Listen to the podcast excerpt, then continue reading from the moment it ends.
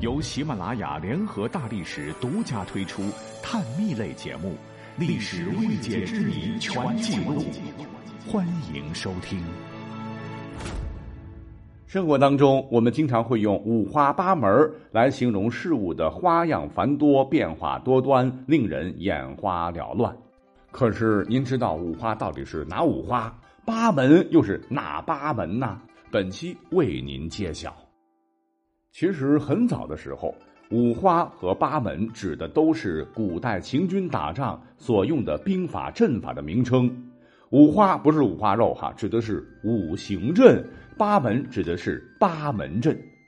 这两种阵法的特点是变化多端，让人眼花缭乱，使敌人摸不着头脑。这里的五行阵中的五行指的是金木水火土。此阵是利用邹衍的阴阳五行原理布置的一个阵法。据说在春秋战国时期，很多的战略家会经常使用这种阵法。而历史上八卦阵玩的最好的一定是诸葛孔明。按照八卦的次序列阵，且可变换，有八八六十四种变化。相传此套阵法乃是春秋时期的孙子，也就是孙武和其后代孙膑最早应用的。后来，经过漫长的历史演变，五花八门又变成了几种特定的行业。所谓的五花，就成了金菊花、木棉花、水仙花、火棘花和土牛花之说。金菊花指的是卖茶的女人，木棉花比喻上街为人治病的郎中，水仙花比喻酒楼上的歌女，火棘花比喻玩杂耍的人，而土牛花比喻一些挑夫。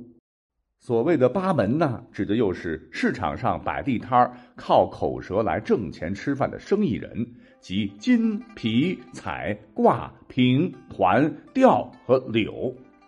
金就是指街面上给人相面算卦的人，皮就是卖药的总称，彩就是变戏法的人，卦就是在市场上庙会上练把式卖艺的，而平呢就是说评书的人，团就是说相声的。第二就是搭棚扎纸的，这家里办丧事时购置烧给死者用的。在清末呢，也有说是卖鸦片的。那最后一门柳就是唱大鼓的。从以上解释来看，这五花八门更多的是指当时的各种职业啊。当然了，它也一度的被用来指士农工商等主流职业外的市井底层职业从业者。旧社会这些职业的从业者都被社会所轻视。所以呢，五花八门就有了贬义的成分。那到了现在，只要是合法合规的哈，我觉得每个劳动者都应该是值得尊重的。五花八门这个词儿呢，也就没有了以前那种俗套了，变成了花样繁多的意思，具有了褒义的意味了。